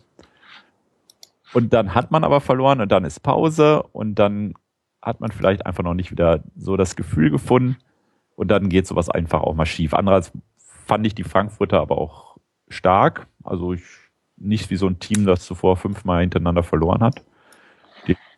Genommen haben sich nach 0-1 dann auch echt sofort eigentlich gut eingestellt, hatten das einfach hoch verdient. Also dieses Spiel ging eindeutig an Frankfurt, ganz klar. Also ich fand auch tatsächlich insbesondere dann so der Beginn der zweiten Hälfte beeindruckend. Hätte man Frankfurt, finde ich, in der Form auch nicht zugetraut. Äh, bei einem Favoriten, ähm, der ja eigentlich auch äh, keinen Grund hatte, nervös zu werden und dann sowas hinzulegen, äh, fand ich beeindruckend. Also man darf ja auch nicht vergessen, dass die ähm, äh, wirklich mehrere hochkarätige Chancen hätten. Also wenn es richtig blöd gelaufen wäre, wäre das sogar noch höher ausgefallen. Ja. Also äh, insofern fand ich das schon ganz beeindruckend. Ich glaube allerdings auch, äh, genauso wie Peter, dass es so äh, immer auch ein bisschen psychologisch ist. Also zunächst mal ist es ohnehin so, dass wir ja seit diesen letzten Spielzeiten, in denen die Bayern und die Dortmunder alles immer gewonnen haben, wir auch immer der Meinung sind, äh, diese Spitzenmannschaften sind so stabil, dass sie eigentlich immer ihre Topform abrufen können. Ich finde, dass das am Wochenende mal so ein schönes Zeichen war, dass du durchaus eine Spitzenmannschaft sein kannst. Und ich halte Gladbach inzwischen, was die personelle Besetzung, was den Spielaufbau, was die Taktik angeht, für eine Spitzenmannschaft, dass die sich tatsächlich auch mal schlechte Spiele leisten können. Nachmittage, an denen sie weder in der Defensive, wo dann eben aber auch mit Kramer und äh, mit Stranzl zwei wichtige Leute gefehlt haben, aber auch in der Offensive das einfach mal nicht auf den Platz bringen. Äh, das finde ich um mal auch so Krisengerede entgegenzuwirken, ähm, das finde ich auch normal und das finde ich auch, äh, auch durchaus nach, nachvollziehbar. Weil wenn du mal einen starken Gegner hast, der, wie Favre ja auch nicht müde wird zu betonen, dass es sehr, sehr viele starke Gegner gibt in der Liga, ähm, dann ist das halt auch einfach mal so, dass du gegen Frankfurt verlierst. Mhm. Muss man vielleicht einfach mal so hinnehmen. Peter siehst du ähnlich. Ja, die hätten den Sieg natürlich unheimlich gut gebrauchen können, weil jetzt kommen Spiele in Wolfsburg, dann das nächste Ausspiel ist in Leverkusen. Vorher ist jetzt noch in Villarreal. Also das sind natürlich Spiele, die man auch alle verlieren kann. Und ähm, da wäre natürlich eine drei Punkte, die man wahrscheinlich so ein bisschen vorher abgebucht hatte oder zumindest schon mal drauf spekuliert hatte, die hätte man natürlich gerne mitgenommen, wenn man jetzt so ein Brett vor der Brust hat. Aber ähm, ich sehe das genauso wie Philipp. Man kann das verlieren und Favre ist auch, glaube ich, gut genug und clever genug und die Mannschaft auch reif genug und weit genug, dann auch zu sagen, ja, okay, das passiert und es äh, wird uns wahrscheinlich noch zwei, drei Mal in dieser Saison passieren, dass wir auch zwei, drei Spiele mal nicht gut sind. Eine gewagte Prognose. Auf, auf der Seite des Gegners, den ihr beide ja schon sehr gelobt habt, äh, fällt mir vor allem Alex Meyer auf, wahrscheinlich der einzige äh, Bundesliga-weit, der den Bayern noch irgendeinen Titel wegnehmen kann, nämlich den des Torjägers. Äh, Philipp, wenn man jetzt nochmal zurückschaut, in die ersten beiden Spieltage saß er auf der Bank, wenn ich mich nicht irre, und es war gar nicht so klar, ob Schaf überhaupt noch irgendwie mit ihm plant. Ähm, hat Schaf jetzt im Nachhinein alles richtig gemacht oder wie kann man diese Person Alex Meyer irgendwie einordnen? Äh, Prinzipiell tue ich mich da äh, schwer, das ähm, so einzuordnen, weil ich in dieser Frankfurter äh, mir Spucke da auch nicht so richtig drin stecke. Fakt ist nur, dass äh, Schaf, dem ja immer nachgesagt wird, er ist bockig oder er ist jemand, der äh, sich dann schwer tut mit Veränderung, äh, zumindest da so eine gewisse Reife gezeigt hat. Also ähm, Alex Meyer ist sicher jemand, der, äh, wenn er dann will, auch äh, in der Lage ist, äh, Topleistungen zu bringen. Ähm, er ist allerdings auch manchmal, ähm, hatte ich jedenfalls den Eindruck, wenn das dann nicht so richtig funktioniert, auch jemand, der mal so ein ganzes Spiel locker abtauchen kann. Also wahrscheinlich wird er versuchen, mit der typ, typischen scharfschen Psychologie den Mann auf Linie zu halten und dann wird der Frankfurt sicher auch ganz gut tun. Das kann man sicher so stehen lassen. Und ein Spieler, der seine Mannschaft offensiv jetzt auch endlich wieder gut tut, ist Stefan Kiesling, der beim 3 zu 1 in Hannover getroffen hat und endlich hat das Minutenzählen seiner torlosen Minuten ein Ende. Peter, warum muss das in den Medien gemacht werden? Ich weiß keine Antwort. Ich kann, man kann nur sagen, ich selber mache es nicht und äh, das ist, glaube ich, das Einzige, was man machen kann. Es gibt einfach genug andere, die es tun. Die, man kann ja auch fragen, warum müssen Medien nach dem Reus-Foul damit anfangen, äh, so anarchische Vorschläge zu unterbreiten, dass der äh, Faulende genauso lange gesperrt werden muss wie die Verletzungspause. Also das ist so alttestamentarisch, äh, dass ich mich staune, dass die Leute das überhaupt noch wissen, was so im Alten Testament so drin steht. Äh, es gibt einfach mediale Reflexe, die kannst du einfach nicht ausrotten. Und dazu gehört auch das Minutenzählen, dass irgendeiner fängt damit an und dann steht's irgendwo und ach, du brauchst ja noch eine Zahl und ähm, nicht jeder hat das ganze Opta-Statistikpaket äh, ständig parat, aber die Zahl, die kann man ja immer bringen. Das ist einfach so. Und äh, da medial Krisen herbeizureden, ist einfach auch natürlich was, was diesen Job teilweise ausmacht. Da kann man sagen, leider oder auch nicht leider. Es passiert einfach, es wird auch in zehn Jahren noch passieren. Jeder Torjäger wird irgendwann sein, seine Minutenzählerei in seiner Karriere haben, sonst ist er kein richtiger Torjäger. Und ich finde das auch letztlich total logisch. Also ähm, Fußball ist ein Spiel, das wie wenig andere auf dieser Faszination von irgendwelchen Tabellen, Zahlen und so weiter basiert. Ich meine, äh, dazu muss man nicht Nick Hornby gelesen haben. Äh, äh, und so läuft es einfach. Also man, klar wird man sich manchmal wünschen, äh, ähm, äh, dass es nicht so plakativ ist oder dass es nicht so ausrechenbar ist. Andererseits ist es eben auch so, Du wirst, wie Peter sagt, ein, Tor, ein Torjäger immer, immer, immer danach bemessen, ähm, wie du, äh, wie er, wie er erfolgreich ist, wie viele Tore er macht, wie viele Assists er macht, was er für ein Scorer ist und so weiter. Ey, und dann ist natürlich, muss man sagen, so eine Minuten äh, äh, an Torflaute, bei Kiesling waren es jetzt, glaube ich, 860, äh, 860 Minuten. Das ist halt ein plakativer Griff, um das zu illustrieren. Ähm, man kann sich über sowas immer ärgern, man kann sich auch über viele, viele andere mediale Reflexe ärgern, aber ey, da regen, da regen mich andere Sachen viel mehr auf. ja, ich auch. Das ist beruhigend zu wissen, dass das Minutenzählen nicht das ist, was dich am schlimmsten Und eigentlich ist es ja auch ein Kompliment für Kiesling, dass, weil er hat ja. einfach immer so zuverlässig getroffen in all den Jahren, dass äh, wenn es dann mal nicht so läuft, dass dann sofort das losgeht. Also äh, Julian Schieber würde sich, glaube ich, freuen, wenn mal irgendjemand anfängt, seine Minuten zu zählen und nicht seine Tage und Wochen oder so etwas. Also ähm, es zeigt ja einfach, dass man es nicht von ihm gewohnt ist. Und insofern ähm, ist das ja fast ein Ritterschlag. Das ist sehr schön, das so zu sehen. Leverkusen auf jeden Fall nach dem Sieg wieder in der Spur, kann man sagen, auf dem vierten Tabellenplatz mit 20 Punkten. Da ist die Tendenz nach oben da, wenn jetzt dann auch mit München und Gladbach in zwei beziehungsweise drei Spieltagen dann die echten Prüfsteine kommen. Und Hannover steht jetzt mit einer äh, Tordifferenz von 10 zu 14 auf dem fünften Platz. Philipp, kannst du mir sagen, wo, also wie diese Mannschaft einzuschätzen ist? Wo stehen die am Ende der Saison? Das ist ein großes Rätsel und ein großes Fragezeichen. Ne? Also immer mal wieder, ja. äh, äh, ich sah ja noch Dirk Duffner, glaube ich, der war im Doppelpass auch noch und tat sich selber ja so wahnsinnig schwer, mal zu erklären, was denn eigentlich Hannover ausmacht. Das negative Torverhältnis zeigt zumindest, dass da nicht alles Gold ist, was glänzt. Ne? Also die Mannschaft tut sich wirklich wahnsinnig schwer, äh, vorne äh, Tore zu machen. Äh, die, die kassierten Tore finde ich jetzt mal äh, für den Spieltag jetzt nicht so total dramatisch, äh, aber es scheint ja wirklich so zu sein, dass sie, dass sie, wenn dann minimalistisch über die Runden kommen wollen. Das ist nicht so wahnsinnig attraktiv und birgt auch so ein bisschen eine Gefahr, weil, denn wer einmal im alten Niedersachsenstadion war und jetzt auch im neuen Stadion, der weiß schon, dass der äh, niedersächsische Zuschauer durchaus auch ganz gerne ein bisschen Spektakel möchte. Das liefern die jetzt relativ selten. Ähm, es könnte sein, dass da irgendwann mal dieser, dieser Stil, der ja wirklich nicht so richtig attraktiv ist, ähm, mal zu einer Gefahr wird. Ansonsten machen die das ganz passabel. Also wenn ich so sehe, irgendwie, was die für Schwierigkeiten letztes Jahr mitunter auch hatten, äh, dann finde ich, finde ich, äh, machen sie wahrscheinlich aus ihren Möglichkeiten das Allerbeste. Mhm. Und glaub, wenn du genau, das wäre genau mein Satz gewesen. Also sie machen, glaube ich, wirklich aus ihren Möglichkeiten das Allerbeste. Ähm, das ist am oberen Limit, was sie machen können und es ist, spricht eigentlich relativ wenig dagegen, dass sie da groß abfallen.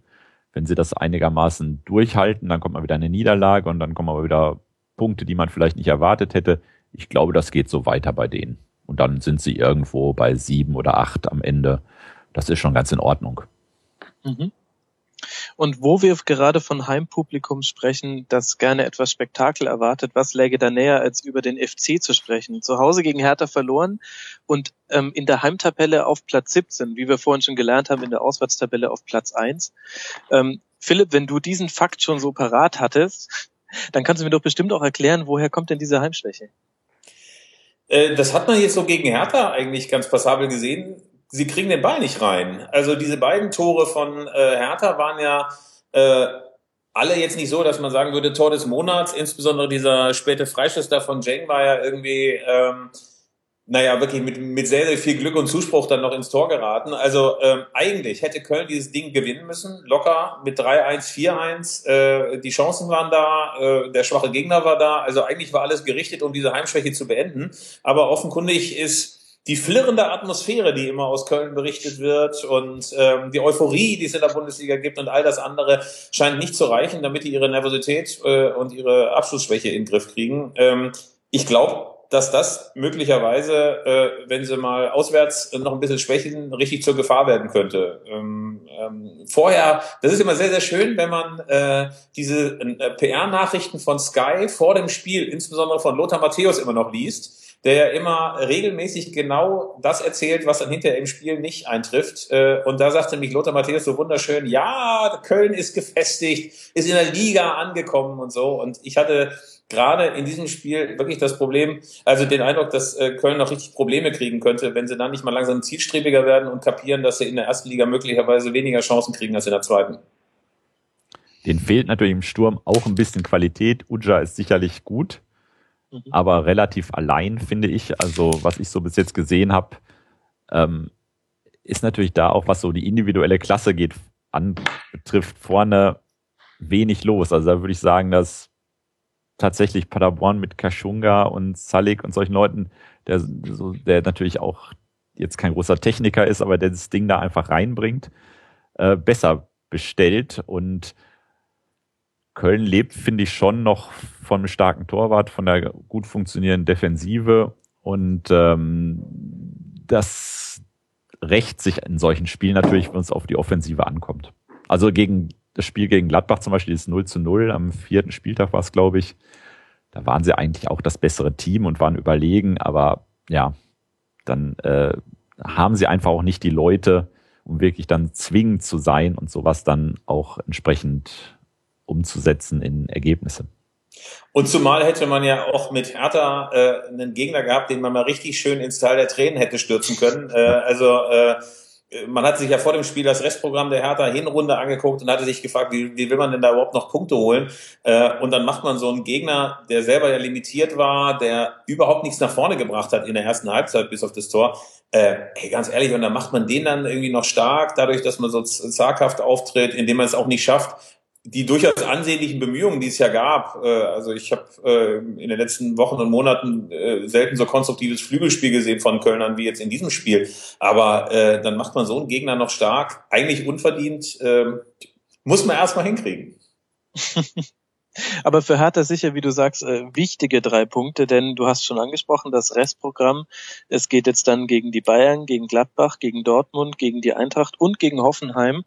Die könnten noch mal richtig hinten reinrutschen, obwohl sie jetzt die drei Punkte geholt haben.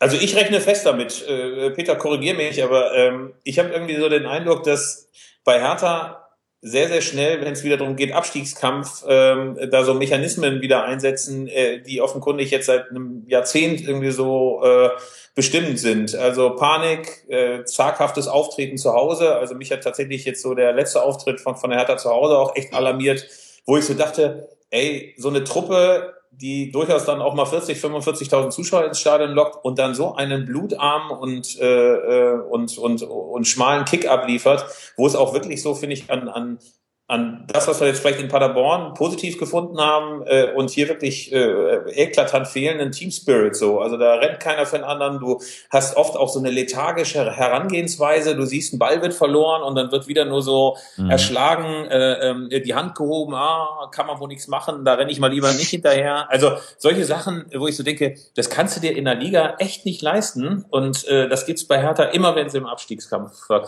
ver verstrickt sind. Man hat immer das Gefühl, oh, wir sind doch Berlin, wir sind die Hauptstadt hat, da werden wir uns doch jetzt nicht in den Abstiegskampf reinstürzen wollen. Gutes Jahr, schlechtes Jahr, das ist ja bei Hertha eigentlich fast schon so üblich. Ja, blöd, blöd, ja, blöd ist nur, dass äh, das gute Jahr e- immer in der zweiten Liga stattfindet. Dann, ne? so ist das wollte ich gerade sagen, ja. Mit neuem Trainer natürlich dann noch immer.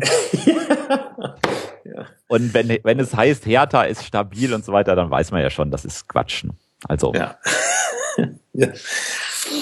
Hertha halt die Härte halt. Ja, ähm, für die könnte es wirklich nochmal eng werden, vor allem wenn man sich auch mal anguckt, was zum Beispiel der direkte Konkurrent Freiburg in Mainz gemacht hat. Die haben zwar wieder Punkte in der Schlussviertelstunde verloren, aber insgesamt fand ich, ähm, das 2-2 war ein ganz anderes Spiel, als wenn man äh, sich äh, Köln gegen Hertha abends gegeben hat. Äh, Peter, wie siehst du die Chancen von Freiburg in dieser Saison? Wenn man so wahnsinnig unkreativ ist wie ich, dann fängt man ja vor der Saison immer an und sagt, wer steigt ab und dann sagt man halt immer Augsburg und Freiburg und äh, stellt dann meistens so im bei Augsburg dann schon im so November, bei Freiburg dann im kommenden Februar oder März fest, dass das wieder nicht eintreffen wird. Und ich denke, dass dieser Mechanismus, wenn man sagt, ja, aber dieses Jahr, was Philipp eben schon mal angesprochen hat, dieses Jahr sind sie aber dran, dass das auch dieses Jahr wieder nicht funktionieren wird. Einfach weil jetzt schon wieder abzusehen ist, dass sie sich stabilisieren, dass sie ihre Mannschaft gefunden haben, dass sie ihre Abgänge kompensiert haben und äh, sie ihre Punkte machen einfach. Und ähm, ich glaube, es wiederholt sich das, was man im Vorjahr und im vorvorigen Jahr gesehen hat, ein bisschen abgeschwächt. Also sie werden vielleicht nicht mehr temporär auf fünf oder sechs stehen, aber sie werden das, glaube ich, relativ kommod und hinbekommen, solche Teams wie Werder zum Beispiel oder ich glaube tatsächlich auch den VfB hinter sich zu lassen. Und die werden auch wahrscheinlich Paderborn hinter sich lassen und dann hat sich das Thema schon erledigt. Ich wäre auch mal so optimistisch für Freiburg, ähm, zumal ich das auch so mal von der menschlichen Komponente her sehen müsste. Ich finde ja, viele können ihn nicht leiden, aber ich finde ja zum Beispiel so einen Typen wie Christian Streich total super weil der so eine Note reinbringt in dieses ganze Trainergeschäft, die sonst so fehlt. Also wir haben ja inzwischen so ganz viele junge, lockere, eloquente Typen und äh, Streich ist so eine Note verbissener Templerorden. Also so, äh, so, ein, so ein Typ, der ähm, der sich ständig angegriffen fühlt, der ständig rumgiftet, äh, der auch in einer hübschen Art und Weise unsouverän ist, jemand, der äh, dann auch, glaube ich, so eine Wagenburg-Mentalität pflegt, die, ähm, die anderswo dann auch schon ein bisschen verpönt ist. Also er ist eigentlich so hübsch verbissen und äh, äh, solche Typen, die dann, von denen man merkt, dass er abends noch äh, ein großes Glas mit ihrer eigenen Magensäuren zu sich nehmen, damit es auch äh, diese nötige Form von Bitterkeit gibt in all seinen Äußerungen. Sowas finde ich schon sehr erhaltenswert und ich hoffe echt stark, dass sie deswegen in der Liga bleiben. Ein klassischer Wurzelsepp und ich finde, das ist auch ja. wirklich äh, genau das, was äh, ja originär ist und was man sagt immer, es passt vielleicht nicht zu diesem libertinären Freiburg oder so, aber er passt natürlich einfach schon perfekt in dieses Umfeld und er ist dieses Umfeld. Und ich finde auch, äh, so einer, der auch mal wirklich seiner schlechten Laune freien Luft, äh, freien Raum gibt, das darf ruhig sein. Und wenn er dann noch erfolgreich ist, dann sei ihm die auch echt gegönnt. Und ich muss hier an dieser Stelle auch mal sagen, dieses ähm, Klischee, er würde nicht nach Freiburg passen mit dieser Bitterkeit, genau andersherum ist es. Als jemand, der fünfeinhalb Jahre in Freiburg studiert hat, kann ich nur sagen, diese Trainer, auch Finke passt da wunderbar rein, die, die entstammen einfach dieser Rentnergruppe, die sich auf die Parkbank gegenüber vom Papierkorb setzt, nur um zu warten, dass einer der Jugendlichen, der vorbeikommt, seine McDonalds-Tüte nicht hineinwirft und dann kommt der große Auftritt. Und dann wird bis zu 500 Meter hinterhergelaufen und äh, diese Wut eben rausgelassen. Also ich finde eben auch, er passt wunderbar in diese Region. Man glaubt es halt immer nicht, weil da die Sonne so oft scheint, aber es gibt viel, viel Bitterkeit in Freiburg. Gerade beim Thema Mülltrennung und Bundesliga-Fußball. Ihr Lieben, wir haben alle Spiele besprochen. Ich danke euch sehr, dass ihr euch so viel Zeit genommen habt. Ich kann euch allerdings nicht entlassen, ohne eine Leserfrage oder Hörerfrage noch an Philipp weiterzureichen. Es ist eine relativ geschlossene Frage. Ich lese sie einfach mal vor. Freust du dich denn, dass die Derbys Preußen Münster gegen Arminia Bielefeld nächstes Jahr wahrscheinlich in der zweiten Liga stattfinden? Ist eine Fangfrage. Wenn ich das jetzt äh, positiv beantworte, dann weiß ich, es geht wieder schief. Aber ich freue mich natürlich über dieses ostwestfälisch-niedersächsische Dreieck aus Münster, Osnabrück und Bielefeld, was sich da momentan in der dritten Liga auf, ähm, auf den ersten Plätzen tummelt. Aber wie gesagt, äh, ich glaube erst an Aufstiege von Arminia äh, nach dem 38. Spieltag oder mhm. 42. Also von daher, ich freue mich noch gar nicht. Du könntest Freiburger Trainer werden. Ja, als, als Ostwestfale bin ich mit meiner persönlichen Bitterkeit äh, prädestiniert dafür, nach Freiburg zu ziehen. Philipp könnte eh jeden Job übernehmen. Das hast du schön gesagt. Meine Güte, also bevor euch jetzt gegenseitig den Rücken massiert, würde ich sagen, würde ich sagen, herzlichen Dank, dass ihr euch diese Zeit genommen habt. Hat mir großen Spaß gemacht und würde mich freuen, wenn wir euch beide nochmal begrüßen dürfen. Vielen Dank an Peter Ahrens vom Spiegel. Gerne. Und äh, danke an dich, Philipp. Äh, Philipp Köster von Elf Freunde, Chefredakteur. Bitteschön. Tschüss. Ihr lieben Hörer, wir hören uns nach dem nächsten Bundesligaspieltag zu einem Termin, den wir noch bekannt geben. Haltet euch einfach mal alles von Sonntag bis Dienstag frei. Herzlichen Dank. Bis bald.